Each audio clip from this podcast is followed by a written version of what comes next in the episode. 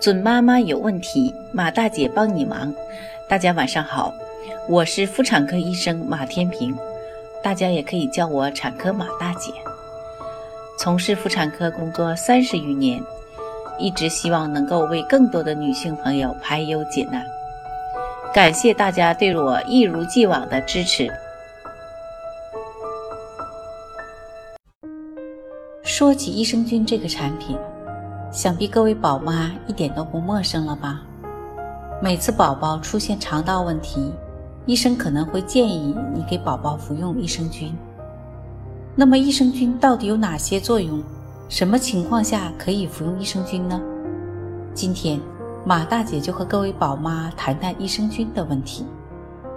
首先看益生菌有哪些作用：一、平衡肠道菌群，促进肠道蠕动。预防和改善腹泻、便秘。二、刺激肠道免疫机能，增强免疫力。三、帮助营养物质的消化吸收。许多益生菌株在胃肠道内可产生消化酶，这些酶呢可帮助人体更好地消化所摄入的食品，以及吸收食品中的营养成分。四、产生重要的营养物质。益生菌能产生维生素，包括泛酸、尼克酸、B1、B2、B6 及维生素 K 等。同时呢，能产生短链脂肪酸、抗氧化剂、氨基酸等等，对骨骼成长和心脏健康有重要作用。那么，宝宝什么情况下需要服用益生菌呢？一、腹泻，不论细菌、病毒。原虫引起的感染性腹泻，还是非感染性腹泻，都会引起肠道菌群失调。补充益生菌呢，可以恢复肠道菌群平衡。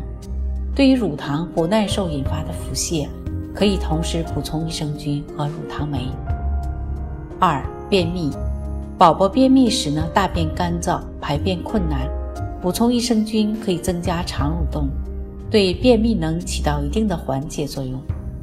对于长期便秘的宝宝，益生菌配合乳果糖服用，可以对大便有明显改善。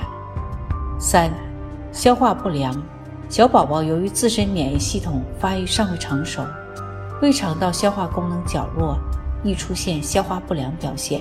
益生菌呢，可促进消化。四、反复感染鹅口疮，引起鹅口疮的原因是白色念珠菌。白色念珠菌呢，不仅侵犯口腔，还会侵犯整个消化道，引起腹泻。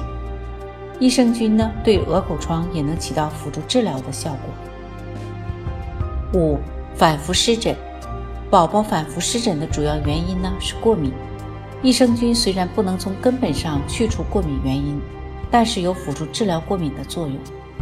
六、服用抗生素，抗生素呢会杀死身体里的有益菌和有害菌。服用抗生素期间呢，适当补充抗生素有助于恢复菌群平衡。七、肠胀气、肠绞痛，肠胀气、肠绞痛都是宝宝胃肠发育不成熟的表现。顺时针按摩腹部、腹窝位呢，都可以缓解腹部不适。服用益生菌和西甲硅油也会获得比较理想的效果。八、剖腹产、早产儿、低体重儿、人工喂养儿。这些孩子呢，一般免疫力低，补充益生菌呢，可以提高肠道免疫功能。肠道免疫功能增强呢，也会刺激全身免疫功能。各位家长，关注宝宝的健康，需要掌握更多孕育知识，敬请关注马大姐帮您忙。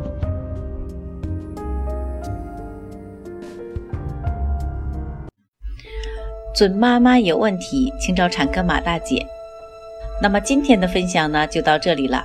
如果有孕育方面的问题呢，可以加我的助理微信“妈咪助理”，拼音呢就是 M A M I Z H U L I。